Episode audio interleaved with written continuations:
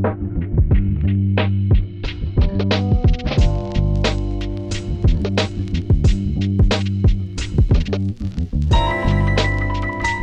привет! Мы находимся в студии Red Barn, и вы слушаете «Жилищный фонд» — подкаст о культурной истории дома. В нем мы будем разбираться, где жили люди разных эпох, и как менялось наше представление о месте, где мы проводим большую часть нашей жизни. Меня зовут Лена Пунова, я архитектор и урбанист. И сегодня мы вместе с нашей гостьей будем вдвоем обсуждать, как же живут цифровые кочевники. Спонсор этого сезона – агентство недвижимости «Этажи».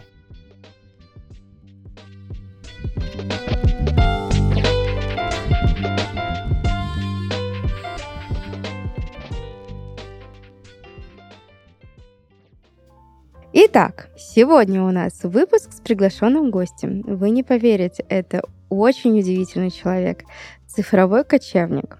Это прекрасная девушка, которая к нам сейчас присоединится, Лариса, которая не спешит оседать на одном месте. Мы сегодня разберем, кто такие цифровые кочевники, что это такое и что у них за образ жизни. На самом деле, стоит такую оговорочку сделать, э, чтобы разделить цифровых кочевников от дауншиферов. Да? Вот дауншиферство такое вот э, движение, которое было, ну, мне кажется, популярно несколько лет назад, наверное, лет пять назад. А это те люди, которые уезжали от цивилизации, а, знаете, это как в деревню в глушь к тетке в Саратов, ну, точнее, не в Саратов, но вот именно в глушь. Не обязательно это была деревня, это может быть там остров, это может быть абсолютно какая-то сельская местность.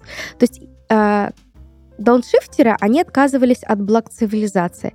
А вот цифровые кочевники — это как раз-таки э, люди, которые пользуются всеми благами цивилизации, особенно цифровизацией, интернетом и всеми вот этими прелестями — а, но самое главное, что их работа не зависит от физического места, и они могут э, работать из любой точки мира.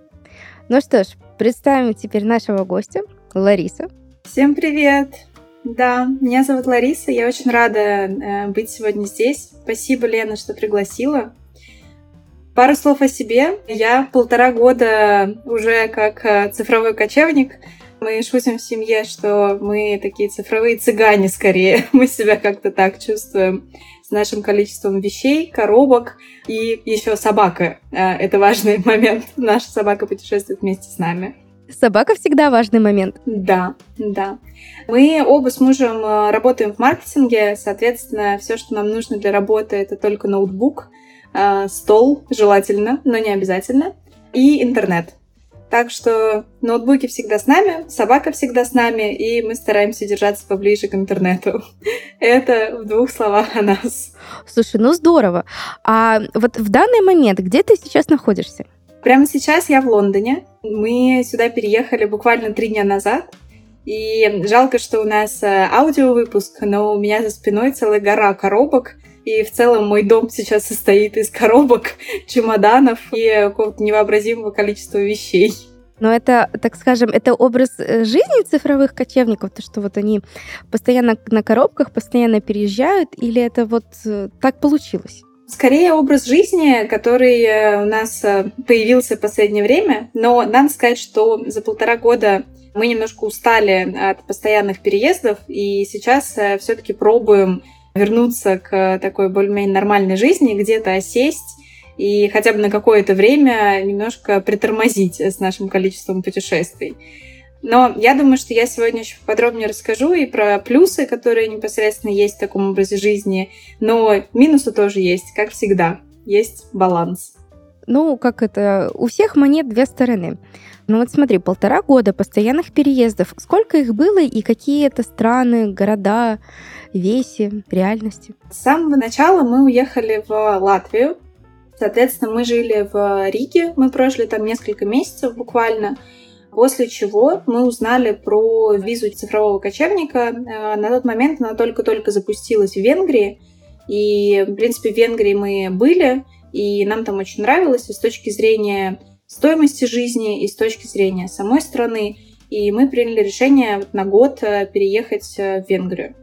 Еще один немаловажный факт – это, конечно, налоги. Сейчас очень много виз и различных возможностей пожить в другой стране. Но везде первое, о чем думают цифровые кочевники, это про то, сколько налогов ты будешь там платить со своей зарплаты. И я знаю, что сейчас есть много популярных э, виз, например, Испания недавно открыла новую для себя программу по диджитал-номадству. Причем сейчас эта программа считается одной из самых лучших, так как она в дальнейшем ведет к паспорту. В общем, сколько-то лет ты живешь по этой визе, э, платишь налоги, ведешь себя хорошо. После этого ты можешь претендовать на ПМЖ, после этого можешь претендовать на паспорт. Многие ребята вот из моих знакомых, из моих коллег сейчас выбирают этот вариант, но тоже, наверное, многие, как мы, с одной стороны, хочется путешествовать, и все это очень здорово, интересно, и ты получаешь колоссальный опыт, э, новый просто каждый день. Но, с другой стороны, каждый из нас думает про какое-то будущее. Пусть оно будет не сейчас, пусть оно будет через сколько-то лет, но в конце хочется э, где-то закрепиться. Угу. Слушай, ты рассказала про то, что, ну, как бы вы хотите закрепиться. А вот насколько сложно искать жилье вот в другой стране? Очень сильно зависит от страны. А, когда мы приехали в Латвию, в Риге, мы смогли найти квартиру на первое время через Airbnb. И, в принципе, нам повезло. Мы нашли хозяйку, которая приняла нас и с собакой, и еще помогла нам там с парковкой, ну, с какими-то вопросами. И она же предложила нам э, снять эту квартиру потом на постоянной основе, там, на ближайший год. Сказала, что она думает о том, чтобы перестать сдавать э, в Airbnb и сдать уже постоянно. И это была ну, такая судьба, наверное. Вот, мы всерьез рассматривали этот вариант. Когда мы переехали в Венгрию, там для нас тоже не было абсолютно никакой проблемы. Мы нашли квартиру за три дня, просто на сайте по аналогии нашего ЦИАНа, сдачи и продажи э, квартир – мы нашли там несколько вариантов, которые нам подходили. Все прозвонили, сходили ногами, посмотрели, выбрали, который нам понравился, и счастливо жили там год. Но вот что касается Великобритании, это, конечно, был тот еще челлендж. Во-первых, мы снимали квартиру удаленно. Э, здесь, в Лондоне, у нас не было возможности приехать э, на месте, здесь уже ходить смотреть. С одной стороны, это очень было дорого, снимать на первое время и потом как-то искать, ходить. С другой стороны, надо не забывать, что мы все еще работаем, и нам нужно присутствовать, э, конечно, не там с 9 до 6, но все-таки какие-то 8 часов в течение дня у нас просто нет возможности там каждый день выделять много времени на просмотр квартир. И мы пытались снять квартиру сами. Здесь тоже есть такой сайт, э, как наш ЦИАН, и мы смотрели квартиры, которые нам подходят, прозванивали их. Ну, первым делом мы уточняли про собаку, Несмотря на то, что у нас очень маленькая собака, это порода Сибаину, ну так что представлять, это как фильм Хатика, вот там есть такая собака, только там Акита, она в два раза больше, чем Сиба. В общем, Сиба такая маленькая лисичка. И несмотря на то, что собака маленькая, мы знаем, что это очень важный всегда пункт, и очень многие не хотят сдавать квартиры с собаками помимо того, что мы вообще русские и непонятно, где мы работаем, у нас нет кредит-скора, у нас еще очень много минусов разных, помимо всего этого еще и собака. Ну, это обычно вообще добивает каждого владельца квартиры. И мы пытались снять сами, мы звонили, просили прислать нам, может быть, видео или организовать какой-то онлайн-показ, ну, как-то посмотреть квартиру, что она действительно та, которая есть на фотографиях. Но надо сказать, что из пяти квартир, по которым мы позвонили, каждый нам сказал очень вежливо, да-да, спасибо, я вам перезвоню. Ни один не вышел с нами потом на связь. И мы поняли, что, кажется, у нас не получится так легко и просто снять квартиру, как в прошлые разы. И мы наняли специальную компанию, которая находится здесь в Лондоне. И ребята, которые там работают, за отдельную плату ходили сами ногами на просмотры, присылали нам ссылку в Zoom, мы подключались и вот так онлайн смотрели. Ну, и то есть э, всякие нюансы. Я думаю, что я сейчас про них попозже расскажу, вот такого способа снятия квартиры. Но, по крайней мере, мы нашли то, что нас устроило. Здесь такая система, если тебе квартира понравилась, э, ты делаешь офер, ну, такое предложение себя на эту квартиру ты подписываешь там пак документов, э, прикладываешь свое резюме своей семьи. Да ладно. Это не просто резюме. Подожди, подожди, э, то есть реально, то есть прям резюме ты прикладываешь, чтобы снять квартиру? своей семьи, Даже да, всей в котором семьи? написано, кто ты, откуда, что ты делаешь, чем ты увлекаешься. Конечно, сколько ты зарабатываешь, сколько у тебя денег на счетах, ну вот все, все, все. И фотографии. Мы сделали такое резюме, вот э, нам помогла компания, которую мы наняли, как это правильно описать. Мы его приложили, мы приложили наши трудовые договора, что у нас есть работа, что, несмотря на переезд, мы продолжим работать онлайн. Да, все приложили, там очень большой пак документов, все приложили. И еще э, здесь, если ты хочешь снять квартиру, если ты хочешь, чтобы эту квартиру перестали показывать, то ты должен оплатить, э, это называется холдинг депозит, и ты платишь за первую неделю жизни. Если тебя Мгм. дальше выберут, то эта Мгм. оплата, она пойдет в счет аренды уже дальше. А если нет, то тебе ее вернут. Но если ты сам откажешься и передумаешь, или оплатишь несколько таких холдинг-депозитов за разные квартиры, то, конечно, очень высокий риск, что ты просто потеряешь эти деньги, и тебе их никто не вернет. А какой процент этот депозит составляет от всей стоимости аренды? Это вот одна неделя. Ну, то есть Одна примерно неделя. 4 Мгм. можно делить э, месячную аренду. Мы оплатили, сделали офер на первую квартиру, э, но спустя, мне кажется, 4 дня нам пришел отказ, потому что оказалось, что есть другая семья, которая тоже молодая, но они без э, детей и без собак. Владелец квартиры прямо сказал, что есть люди, такие же, как вы, но без собаки. Так что я предпочту их. И мы попытались поторговаться, сказали, что мы можем заплатить дороже, но, в общем, сказали, ни за какие деньги собаки здесь не будет. Но второй офер у нас уже приняли, тоже по такой же схеме. Да, второй приняли, и вот а, сейчас мы переехали. И это правда та квартира, которую мы видели и на фотографиях, и на видео. Ну, слушай, поздравляю, поздравляю, это очень здорово. Ты знаешь, мне вот эм, попалась на глаза новость о том, что люди снимали квартиры тоже в Airbnb, семейная пара, а потом они обнаружили скрытые камеры в жилье. О, боже. Вот, ну, ну, то есть это прям вообще ужас, какой кошмар. Ну, и, естественно, там начинаются там суды и разбирательства, и вот это вот все. А вот были ли у вас какие-то вот в вашем опыте богатом, э, ну, какие-то фейлы э, при съеме? Ну, я надеюсь, что прям скрытых камер у нас не будет, поскольку у нас квартира без мебели.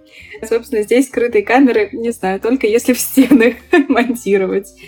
Но из фейлов, да, у нас случилась э, такая неприятность здесь, э, в Лондоне, э, поскольку здесь очень высокая влажность. Мы, когда смотрели на видео нашу квартиру, то я увидела, что э, окна как будто, ну, немножко грязные. Но, в общем-то, ну и что? Мы все отмоем, мы уже такие привыкшие. Я даже не спросила, что это такое, просто подумала, что надо будет помыть окна. Но сейчас, когда мы въехали и увидели квартиру вживую, оказалось, что здесь двойные стеклопакеты, и между этими двумя стеклами оседает конденсат. Потому что высокая влажность, и двери, видимо, не совсем новые, и дерево немножко рассохлось. И, в общем, оказалось, что это не просто грязные окна, а это внутри конденсат, который оседает и превращается в грязные пятна, которые отмыть ну, невозможно, поскольку это внутри между стеклами. И мы сейчас вот разбираемся с э, нашим владельцем квартиры, мы просим их, э, может быть, поменять стекла, может быть, там это можно как-то починить, ну, в общем, что-то сделать. Но мы общаемся с агентом от э, наших владельцев квартиры, но он честно нам сказал, что предыдущие жильцы тоже жаловались, но он не смог добиться какой-то помощи от владельца квартиры. Так что, в общем, прикройте цветами э, и живите. Вот какой совет мы сейчас получили. Ну, посмотрим, чем это кончится. Э, но это такой неприятный момент. Будем смотреть. Вот, в целом каких-то других фейлов, наверное, в нашем опыте особо не было, но нам очень повезло. И у наших э, друзей бывают разные истории. Кого-то неожиданно выселяли из квартиры спустя буквально несколько недель. Моя знакомая снимала квартиру в Голландии, и в один день им пришел имейл, что квартира, в которой они живут, продана. Да ладно. И они целом не поняли, как это, что значит продано. Мы же здесь живем, у нас контракт, и это, ну, Голландия, там же тоже законодательство довольно строгое. К слову, в Лондоне тоже такая же ситуация. Оказывается, ты можешь купить квартиру, несмотря на то, что там э, живут арендаторы.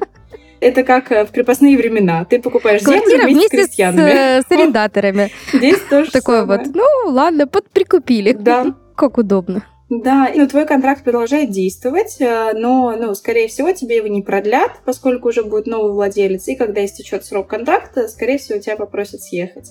Но, конечно, раньше срока это очень редко происходит, это в целом там очень большие издержки по закону. Но, да, мы тоже можем оказаться в ситуации, когда нашу квартиру продадут вместе с нами. Угу. Ну, это, конечно, прям очень нервный, мне кажется, момент.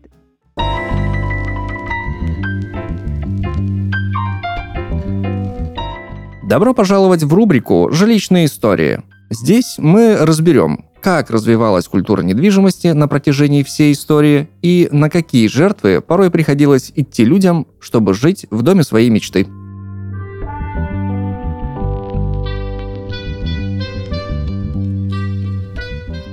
Все хоть раз слышали о том, насколько дорого обходится жилье в Японии – из-за стоимости многие японцы вынуждены ютиться в скромных квартирах или возводить себе дома на клочках земли. Или на парковке, как герой нашей истории. Житель Токио, Фуюхито Мория, мечтал жить в собственном доме.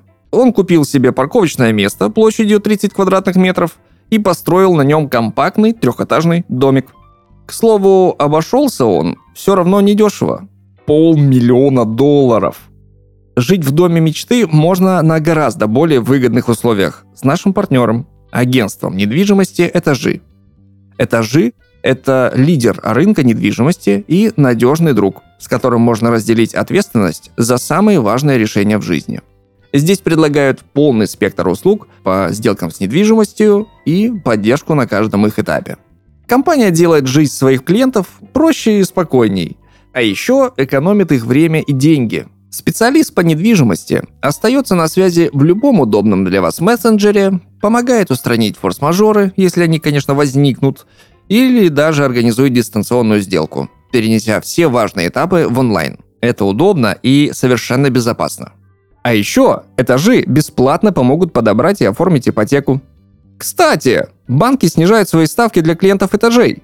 Так что при подаче заявки через компанию вы можете получить кредит со ставкой ниже, чем при обращении в банк напрямую. Еще больше денег помогают сэкономить партнеры страховые компании, которые тоже дают клиентам этажей скидки.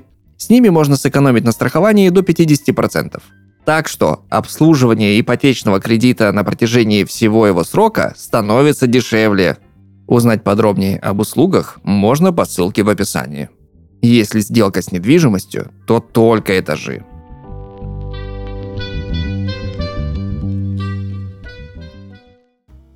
Слушай, а есть ли какие-то лайфхаки по поиску жилья, вот чтобы не нарваться на каких-то мошенников, на каких-то недобросовестных людей? Мне кажется, что здесь правила все те же, как и в Москве, например. Я в Москве много лет снимала квартиру. В принципе, правила логически те же самые.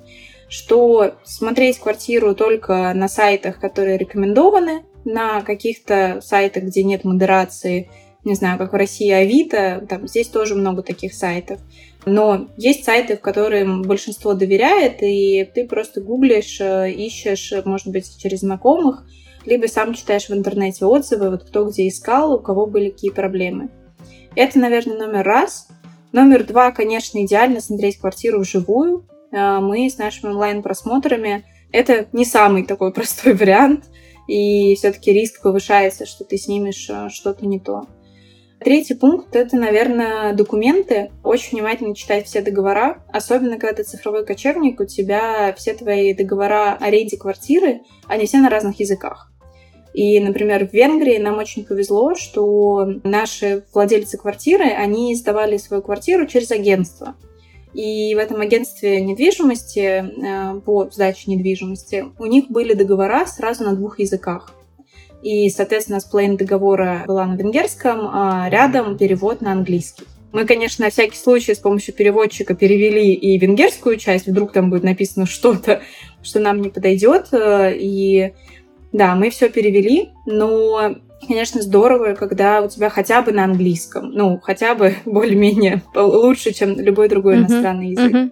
Так что да, я думаю, что вот читать договора супер важно. Э, в каждой стране есть свои нюансы, свои правила. Например, здесь в Великобритании э, депозит, который ты оставляешь за квартиру, он э, хранится в определенной организации, которая присылает тебе эти документы, что мы будем хранить ваш депозит, и у тебя есть прям контракт с ними, то есть твой депозит не просто лежит в кошельке у владельца твоей квартиры, как это принято в России, все там друг с другом наличкой рассчитались, а дальше начинаются выяснения. Да, да, да, да. Стена была, значит, э, более чистая, чем сейчас, поэтому мы вам депозит не вернем. Тут еще что-то. И где наши персидские ковры, да, вот это? Да, вот? да, да, начинается. Да, один раз я помню, я снимала квартиру в Москве, и когда я ее уже ну, уезжала, то владелец квартиры сказал, а у меня окна были чистые, а теперь грязные. Я говорю, нет, этого не было. Ну, в общем, мне пришлось мыть окна, да, в последний день перед отъездом, чтобы он вернул мне депозит. Ужас какой. И слава богу, что после того, как я их помыла, он мне их вернул, потому что иначе, конечно, было бы печально. Ну да. Но вот здесь тоже много разных правил по возврату этих депозитов, по тому, где они хранятся, какие, собственно, требования прописаны в договоре. Там, конечно, может быть прописано все, что угодно из интересного в текущей квартире в Лондоне у нас прописано, что нам не разрешается жечь ароматические свечи. Почему именно Это они? очень необычный пункт, на мой взгляд. Я очень удивилась. Я его... Да, я его пять раз перевела, думаю, точно я то поняла. Ну, в общем, да, ароматические свечи. А если я буду это делать, то в конце, когда я буду съезжать, мне будет необходимо заказать химчистку штор, ковров и всего, чтобы вывести этот запах. А курить можно? Не, курить тоже нельзя, но курить почти нигде нельзя. Ну, я ни разу не видела, что в договоре было написано «курить сколько хотите». А если ты будешь жарить какую-нибудь очень э, пахучую рыбу? Не, про рыбу, кстати, не написано, но вот про свечки прям указано. Это прям интересно. Слушай, Ларис, в самом начале ты рассказывала, что достаточно сложно совмещать поиск жилья и удаленную работу. Как это вам удалось? Мне кажется, Лен, нам это удалось каким-то чудом, потому что другого объяснения этому нет. Мы работали, мне кажется, всегда и везде, там, пока ты едешь в поезде в другую страну, пока у тебя есть пять минут э, на какой-нибудь заправке. Ну и плюс э, наши работодатели и мой, и моего мужа ну, с большим пониманием отнеслись э, к тому, что вот мы сейчас в пути, это стало довольно популярным. У нас многие знакомых, э, у кого есть возможность работать удаленно, сейчас переезжают и путешествуют. Поэтому мы смогли взять там несколько дей чтобы нормально переехать. Несколько дней мы взяли, когда мы переехали в Венгрию, чтобы найти квартиру. Ну, в общем, какими-то такими кусочками. Очень часто раздавали интернет себе с телефона, чтобы как-то мочь работать. Например, вот здесь э, нам буквально вчера подключили интернет. Это в Лондоне занимает время, сразу нельзя было это сделать. И то мы заказали здесь пакет э, самостоятельной установкой. Вот, мой муж нашел там какой-то шнур, в общем, смог сделать нам интернет. Вот. А если ты хочешь мастера, тут надо ждать две недели. Ого! Уже ни один работодатель, мне кажется, не будет к тебе благосклонен. Слушай, мне кажется, в Москве вообще нет какого-то жилья, который уже не оборудован интернетом. Мне кажется, он есть везде, и мастера по установке ходят чуть ли не круглосуточно. Это вот буквально день-два. Да, да. Да, слушайте, ну это прям очень интересная вещь ты рассказываешь. Может, ты еще раскроешь вот такой вот аспект, почему э, не спешат вот востребованные специалисты в digital-сфере обзаводиться своим жильем и вот как бы оседать на каком-то одном месте?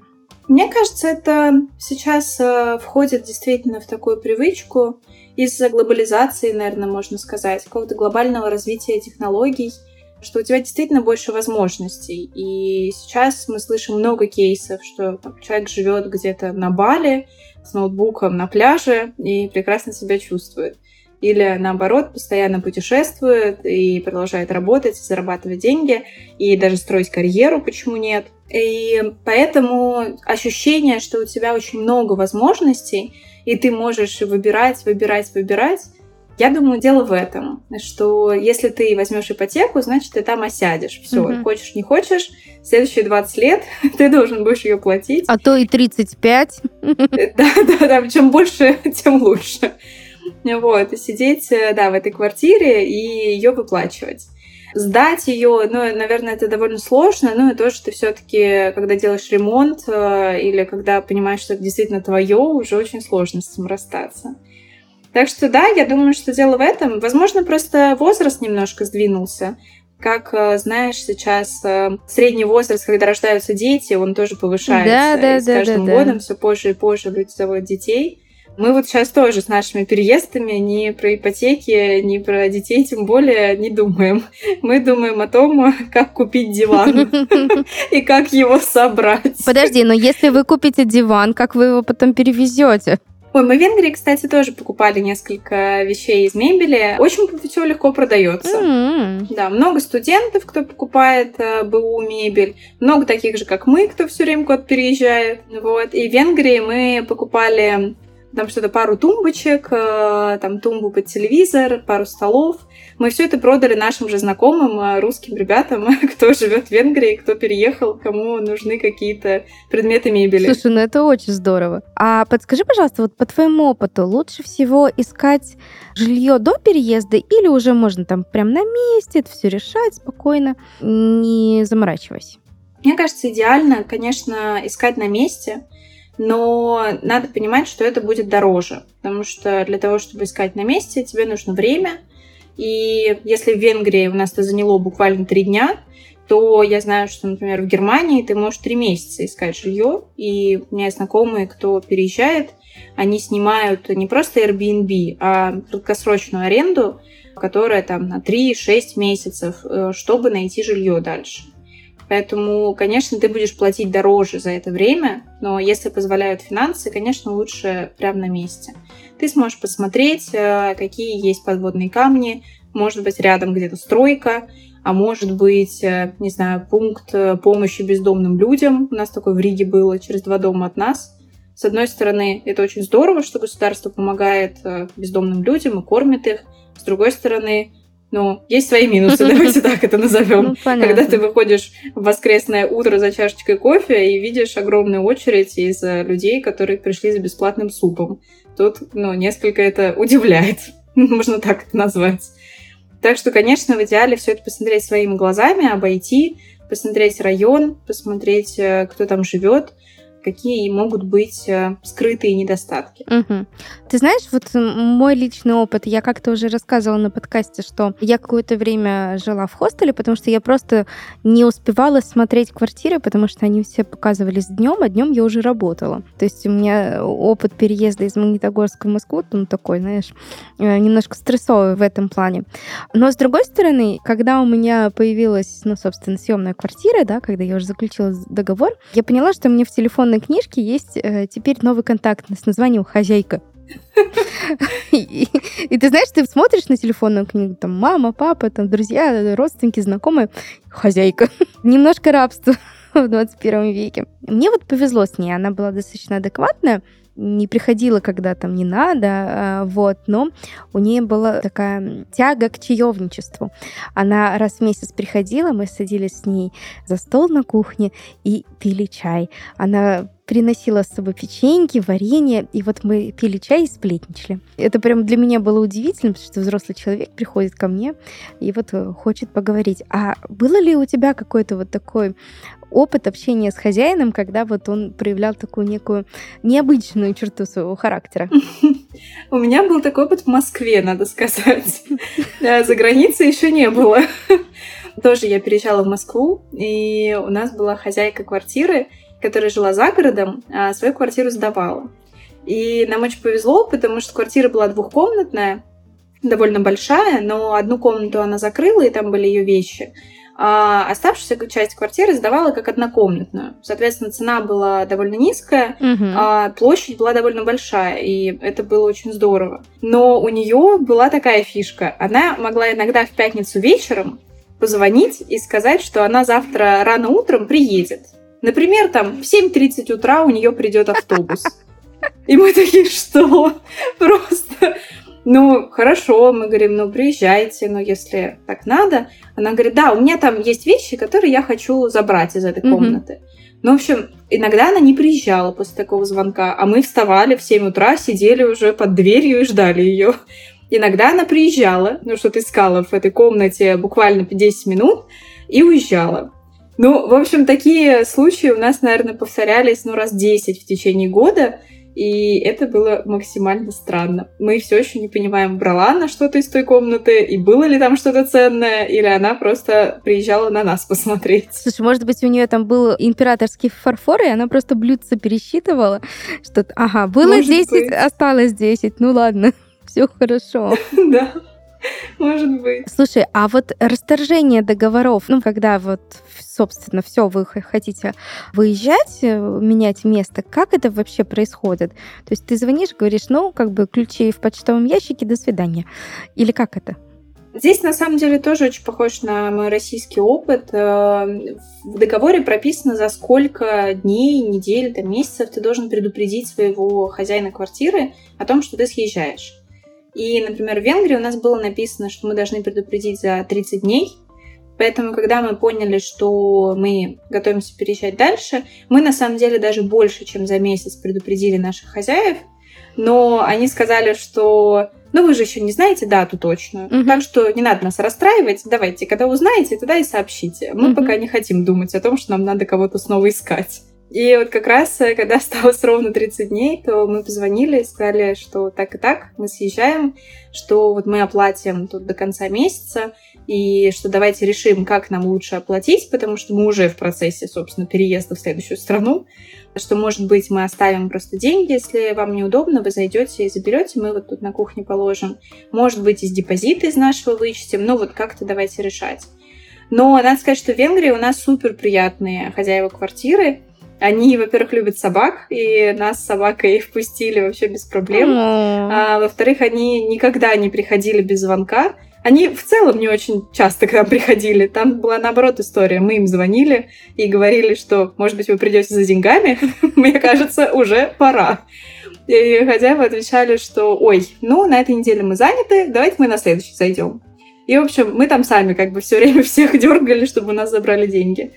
И сейчас, когда мы сказали, что мы съезжаем, то да, мы договорились, что они просто вычтут из депозита этот последний месяц, а дальше мы уже э, остаток депозита, они посмотрят, что мы ничего сильно там не испортили, и вернут нам этот остаток депозита просто на карту. Ну, слушай, это очень здорово. А ты знаешь, у меня вот тоже, опять-таки, из личного опыта, вот эта вот история с э, хозяйкой, когда мы съезжали, мы съезжали уже в нашу квартиру, ипотечную, да, вот я вот раб ипотеки.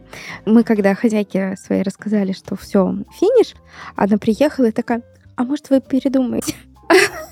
А у нас уже, ты знаешь, там деньги уже заплачены. Там мы уже начали платить за эту ипотеку. То есть уже все уже в процессе. Она не очень хотела, чтобы мы съезжали.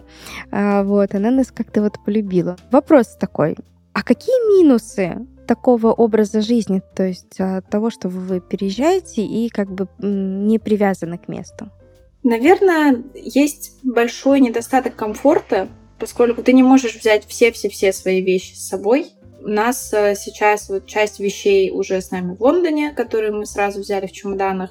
Часть вещей едет в коробках из Венгрии в Лондон. Мы наняли транспортную компанию, которая перевозит как раз вещи, и вот они везут нам э, часть наших коробок.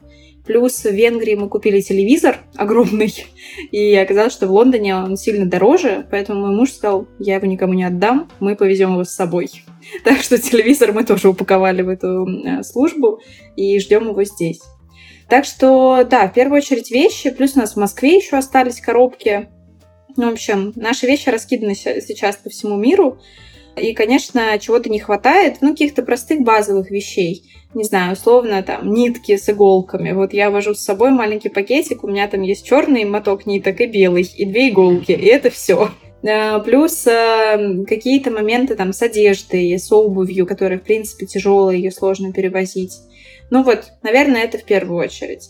Плюс, э, конечно, вопрос уверенности в завтрашнем дне, он постепенно настает, потому что как одно дело, когда ты в самом начале своей визы цифрового кочевника, и ты понимаешь, что следующий год, например, ты точно живешь здесь. Другой момент, когда у тебя остается пару месяцев до конца этой визы, и ты понимаешь, что абсолютно непонятно, где ты окажешься через два месяца, потому что есть вероятность, что нигде. Ну, то есть, возможно, ты просто не успеешь ее продлить, или уже нет возможности ее продлить, или тебе откажут. Такой вариант тоже есть. Ну, в общем, здесь много, очень много нервов добавляется в э, такую жизнь. Я думаю, что это основное. Ну, и, конечно, вопрос с э, врачами и медициной, мне кажется, он отдельно стоящий не только у цифровых кочевников, но и у всех иммигрантов. Мы все привыкли к русским врачам, угу. к стоматологии, к всему, к адекватным ценам, понятному языку, когда тебе объясняют, там, что с тобой происходит, к понятным лекарствам. Я, например, с собой вожу несколько упаковок антибиотиков на всякий случай. Если никто мне не поможет, я сама себе буду помогать.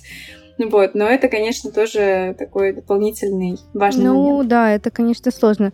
Ты знаешь, а, даже вот э, уходя с работы, ну вот когда ты увольняешься, я когда последний раз э, увольнялась с работы, вот это было два года назад, с рабочего места я забрала семь огромных пакетов с вещами. Семь огромных пакетов. То есть у меня там, по-моему, было три пары обуви, какой-то огромный пакет с таблетками. Ну, извините, мне 35 у меня аптечка целая, а несколько каких-то вещей, потому что я там иногда переодеваюсь на работе. Я не представляю, как переезжать прямо с места на место полностью. Вы, вы прям очень большие молодцы, очень сильные люди. Я вами восхищаюсь, честное слово. Спасибо. Мы сами в шоке. Само происходит. Ну да, ну да. Но в итоге вы планируете так и дальше, или все-таки как это закоренитесь, заземлитесь и как-то выберете более стабильную такую место проживания? Мы сейчас пришли к тому, что нам, наверное, все-таки хочется какой-то стабильности. И свой дом, бить гнездо, собрать все наши вещи по всему миру. Вот, и э, какой-то период э, хотя бы пожить комфортной жизнью, как мы привыкли жить, скажем так. Мы очень много попутешествовали за это время, мы очень много всего посмотрели, но сейчас хочется немножко остановиться. Поэтому пока что вот мы сняли эту квартиру в Лондоне, мы получили здесь э, визы в Великобритании, и которые позволяют нам в ближайшие несколько лет э, здесь жить.